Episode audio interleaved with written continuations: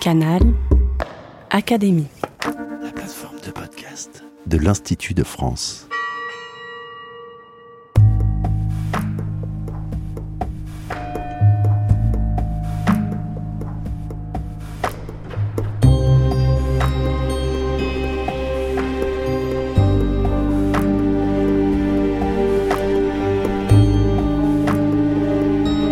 Pascal. Pensée pour aujourd'hui.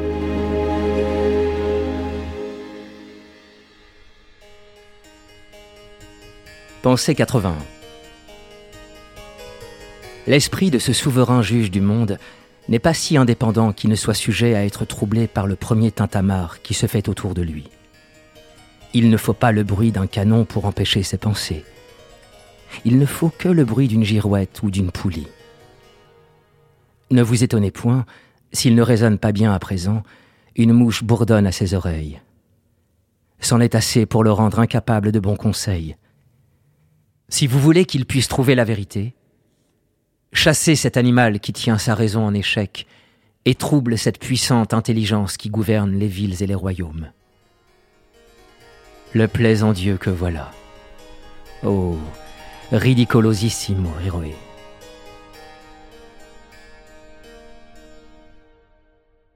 Le fragment 81 des pensées appartient à une liasse intitulée Vanité. Il s'emploie en effet à humilier l'homme, fier de son intelligence et de sa raison. Le terme figure deux fois dans le texte, qui est bref. L'homme certain qu'il est un juge souverain du monde, c'est-à-dire un juge tout-puissant et au-dessus duquel nul ne saurait se tenir. De même, il s'arroge de gouverner villes et royaumes en vertu de sa puissante intelligence. Non seulement l'auteur se moque de l'arrogance d'une telle vision de soi, mais on sait que pour Pascal, il n'est de pouvoir que dû à la force. La justice, à lire le fragment 135, est dans le monde un simulacre, destiné à maquiller l'exercice de la force, afin qu'elle ne paraisse pas pure tyrannie. Si la grandeur de l'homme tient à ce qu'il est doué de penser, il n'est cependant qu'un roseau, le plus faible de la nature selon le fragment de 131. L'oubli de cette fragilité congénitale expose la créature à déchoir sur le champ. Qui veut faire l'ange fait la bête. Le fragment 81 vient brutalement lui rappeler cette vérité. Car il suffit qu'un animal minuscule et vibrionnant bourdonne à ses oreilles pour qu'elle perde tous ses moyens, qu'elle ne parvienne plus à penser, à prendre la moindre bonne résolution, que sa puissante intelligence se dissipe fatalement le fragment 56 renchérit. La puissance des mouches, elle gagne des batailles, empêche notre âme d'agir, mange notre corps. Corps devant être entendu au sens de cadavre, signification que corpse a conservé en anglais. La mouche désigne, selon la première édition du dictionnaire de l'Académie française, paru en 1694, n'importe quel petit insecte volant ayant des ailes, mouche, mais aussi abeille, guêpe, thon ou frelon. Ainsi le proverbe demande-t-il quelle mouche l'a piqué? Furtière, dans son propre dictionnaire, insiste sur le caractère fort commun, je le cite, et fort importun de l'animal. Il rappelle qu'il se forme dans les latrines et dépose des souillures sur les objets et les aliments. Ces chures, précise le lexicographe, engendrent des vers dans la viande. Il rôde près des immondices, ordures, excréments, charognes. Or, il ne faut même pas le bruit d'un canon, même pas le grincement d'une girouette ou d'une poulie pour accabler l'esprit humain. Le bournomement de cette sale bestiole y suffit. La disproportion qui caractérise le rapport entre la mouche et l'homme accable celui-ci. Souverain juge du monde, rendu à l'empire du plus méprisable des insectes. Pascal écrit dès les provinciales Rien n'est plus dû à la vanité que la risée. Aussi se moque-t-il sans vergogne. Le plaisant Dieu que voilà, conclut-il ironiquement, et de renchérir Ô ridicolisissimo héroe, ô héros très ridicule. La citation en italien est tirée d'une apostrophe adressée à Scaramouche dans la dédicace d'une thèse bouffonne parue en 1657. Regardez donc favorablement, ô très ridicule héros, ce combat scolastique, et par vos effroyables grimaces défendez-moi de celles de nos critiques trop savants.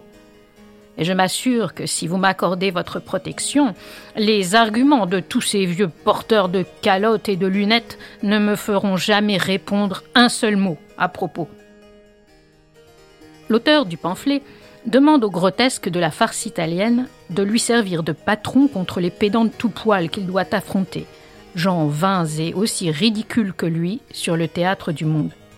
Pascal épouse le regard burlesque du satiriste en l'étendant à l'ensemble des vacations humaines et non plus au seul grave docteur. Le propos est clair et relativement simple. Il est curieux de considérer alors le manuscrit autographe du fragment. En effet, il porte la trace de nombreuses corrections de Pascal. Ce texte a été l'objet d'un travail soutenu. Le naturel, sans doute, est le résultat d'une élaboration soigneuse, mais les ratures et les reprises de Pascal portent spécifiquement sur la question du bruit que les mouches produisent. Il augmente par exemple son premier jouet, une mouche bourdonne, pour proposer finalement une mouche bourdonne à ses oreilles, plus insistant. C'est que la notion est capitale et livre la clé du propos. Exaspérante, difficile à combattre, la mouche hante la littérature depuis l'Antiquité. Elle constitue la quatrième des plaies qui frappent l'Égypte dans l'Ancien Testament. Si tu ne laisses pas aller mon peuple, je vais envoyer les mouches venimeuses contre toi, contre tes serviteurs, contre ton peuple et contre tes maisons. Les maisons des Égyptiens seront remplies de mouches et le sol en sera couvert, déclare Moïse à Pharaon dans l'Exode. La mouche incarne un châtiment moral. Elle est aussi souvent le symbole des tourments de l'être humain. Le nom du diable, Belzébuth, ou Belzéboul en hébreu, signifie le seigneur Baal des mouches. La mouche taraude et souille l'homme comme le diable le fait lui-même. De très nombreux textes évoquent ainsi des mouches pour pointer un combat entre bien et mal. Le dictionnaire chrétien de Nicolas Fontaine, un des messieurs de Port-Royal, secrétaire du traducteur de la Bible dite de Port-Royal, le maître de Sassy, fournit un long répertoire d'exemples de ce type d'usage d'entomologie moralisée. Dans ce cas, la résistance aux mouches figure une résistance au démon lui-même.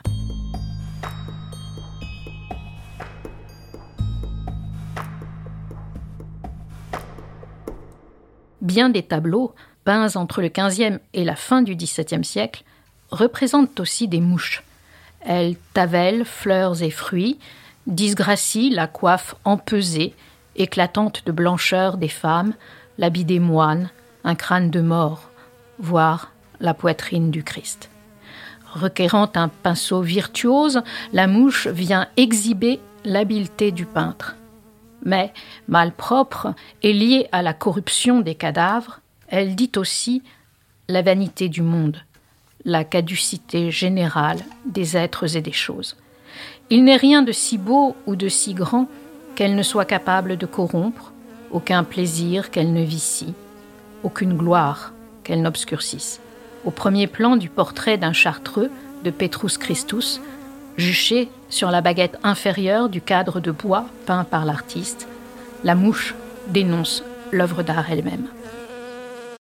Mais toutes ces mouches sont silencieuses. Pascal ne s'inspire pas de cette riche tradition. Le fragment 80 ne doit rien non plus à saint Augustin, dont un passage du livre 10 des Confessions considère la distraction des yeux auquel nous sommes tous prompts à céder, notre curiosité éveillée par n'importe quelle bagatelle, un chien courant après un lièvre, un lézard qui cherche à capturer des mouches, une araignée attentive à les entortiller dans sa toile. Délaissant ses références topiques, Pascal emprunte à Montaigne l'idée qu'il développe. Celui-ci rapporte en effet au chapitre 13 du livre 3 des Essais. J'ai l'esprit tendre et facile à prendre l'essor. Quand il est empêché, à part soi, le moindre bourdonnement de mouche l'assassine. Pascal célèbre Montaigne autant qu'il considère, selon ses mots, l'incomparable auteur de l'art de conférer, c'est-à-dire du huitième chapitre du livre 3 des Essais. Il fustige en revanche, au début du fragment 644, le sot projet qu'il a de se peindre. L'aveu de Montaigne est bien propre à retenir l'attention de Pascal, puisqu'il lui permet de ridiculiser la vanité de l'homme en visant, en filigrane, l'auteur des essais lui-même. À travers Montaigne, ce sont tous les sceptiques, les intelligences déliées et débonnaires que Pascal prend en ligne de mire. Son propos n'a donc rien de banal. Il ne constitue pas une énième variation sur une tradition bien établie, mais obéit à une intention précise, aiguë. Pascal adopte un point de vue singulier et vise une cible bien particulière. Dans son fragment, il ne suggère aucun combat potentiellement anoblissant entre la créature et le démon, mais cingle une franche et pitoyable déroute. Ridicule héros est un oxymore. L'expression épingle un adunatone, une impossibilité. Il ne saurait être, en fait, d'homme qui puisse prétendre au statut de héros.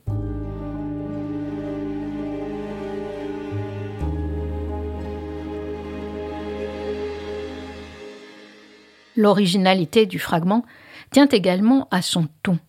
Utilisant dès son attaque un pronom démonstratif, ce souverain juge du monde, Pascal suggère une conversation entamée, ce que confirme l'intimation. Ne vous étonnez point, un peu plus tard, et le conseil, si vous voulez qu'il puisse trouver la vérité, ainsi que l'impératif qui suit, chassez cet animal. Le fragment est un instantané. Il saisit un moment d'un entretien. C'est un éclat de discours vif, sorti de toute espèce de gang, présentation, explicitation, conclusion ou commentaire. Les deux exclamations finales, le plaisant Dieu que voilà, ô ridicolisissimo héroe, surrenchérissent sur cet abrupt. Chose entendue et livrée sans après, le texte se donne comme un fragment d'entretien familier, chargé de la puissance des observations obvies, voire triviales. Le vocabulaire et les réalia mobilisés par Pascal vont encore en ce sens, à commencer par la mouche. Tintamarre, considéré au XVIe siècle comme une onomatopée, qui désigne selon Furtière le bruit que font les vignerons sur leur mare, une espèce de houe qu'ils utilisent pour soigner leurs vignes, relève, selon le dictionnaire de l'Académie française, du style familier.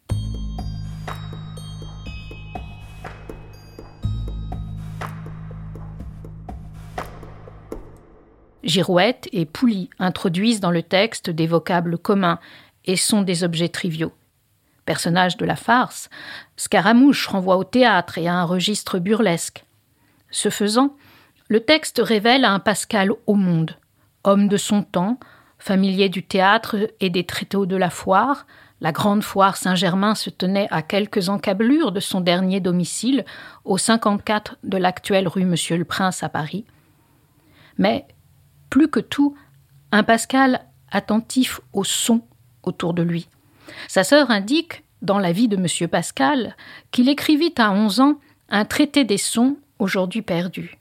Leur père est le dédicataire du traité des orgues de Marin Mersenne. La famille fréquentait des musiciens, Ben Serrade, Lambert, peut-être Titlouze.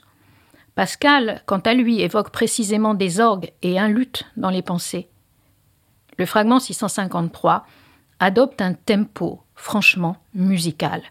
Nulle ignorance chez Pascal du tout venant des choses et des sensations. Il inscrit donc son propos dans une langue commune, à l'image de son objet, dont les velléités de grandeur sont dénoncées, assimilées à des impostures. Par la brutalité, Pascal montre qu'il refuse d'entrer dans ce jeu, de céder à l'emphase qui régit l'expression, cette puissante intelligence qui gouverne les villes et les royaumes, ou à la tentation de la périphrase, à la fois précieuse et pédante, tel ce souverain juge du monde au début du texte. Simple, naturel, sans façon, Pascal se place de plein pied avec son lecteur, institué complice et père, requis de partager, sinon de valider, le point de vue qui est formulé. En quelques lignes, le fragment 81 concentre thèmes et procédés de Pascal dans les pensées. Il les illustre avec force, pugnacité, brio. Il montre aussi de façon éclatante comment Pascal ancre sa réflexion dans une considération éminemment concrète du monde. Rien d'abstrait ou d'éthéré, pas de phrasé grandiose, mais une observation vive et de la risée, cet éclat de rire que soulève le spectacle de la sottise et qui en perce irrémissiblement la baudruche.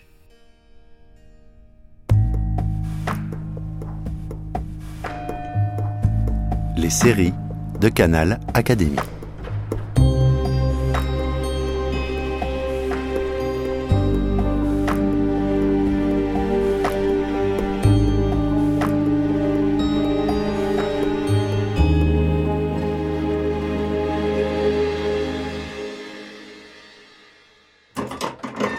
Canal Académie.